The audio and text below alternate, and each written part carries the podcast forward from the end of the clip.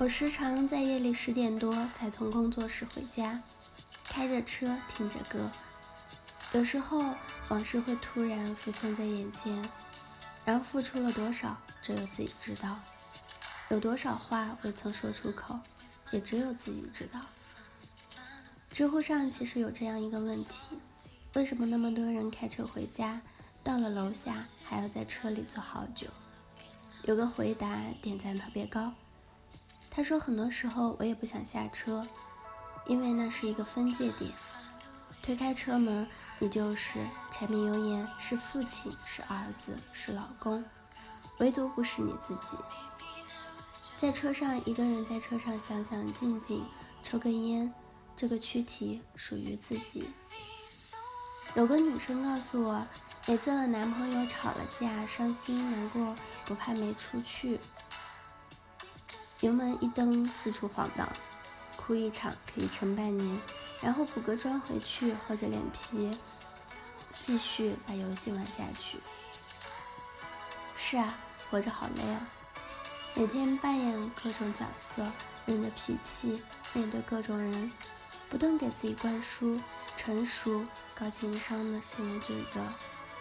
如果是一个男人，他可能是一个父亲、一个丈夫、一个儿子、一个朋友眼里的成功人士。可是，只有在自己车里的时候是他自己。一个幽暗狭小的空间，一支忽明忽暗的香烟，晚上 FM 主持人轻飘飘的话语，才会让你意识到自我存在。那种感觉真的很好。成年人的生活里没有容易两个字。曾经有张动图流传的很广，在日本地铁里，有一个男生坐在那里，啃着面包，强忍着委屈，眼泪似乎就要夺眶而出。谁也不知道他发生了什么，但那份心酸，每个人都能理解。谁身后都有一堆不可说的故事。但他的那身打扮给他定位了一个体面的身份，这个身份让他除了人亡不哭毫无办法。电影《这个杀手不太冷》里有一句特别著名的台词，马蒂尔问：“生活一直这么艰辛，还是只有童年如此？”梁说：“一直如此，成年的代价就是会失去自我。”因为我们只能把真实的自己藏在车里，打开车门走出去，就必须得微笑着面对每一个人。现代人的崩溃是一种默不作声的崩溃，看起来很正常，会说笑，会打闹，会社交，表面平静，实际上心里的糟心事已经积累到一定的程度了。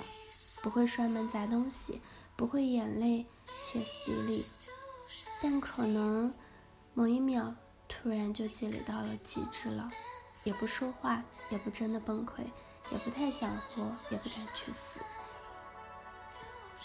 曾经有个文章刷爆了朋友圈，叫做 “I'm CEO Bitch”，里面用调侃的语气说出了很多创业者的心酸。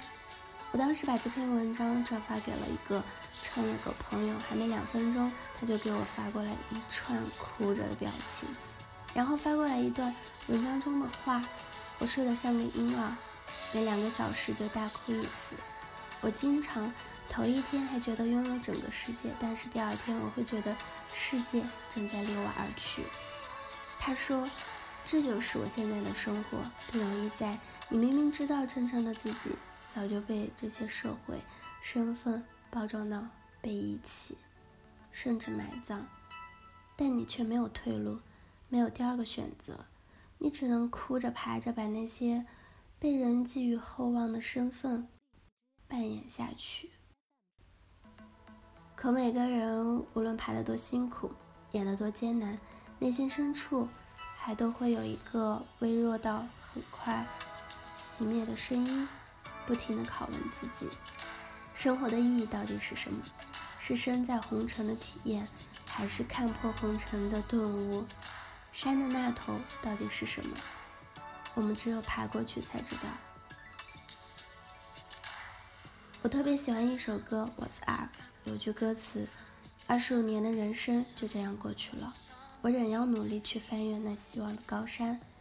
为了让人生有意义，我不想说，一朝总会过去，星辰大海在向你招手，甚至我都不觉得吃苦是有必要的。但是，找到生活的意义的时刻，恰恰是在当你熬过去、撑下去后，可以用上帝视角去审视当年那个奋斗到呲牙。咧嘴的自己的时候，人生就真的像爬山一样，山脚下的我们就是小时候天真无邪、井底之蛙，爬到半山腰才发现体力废光，下山已经没有路，还恐高不敢回头看。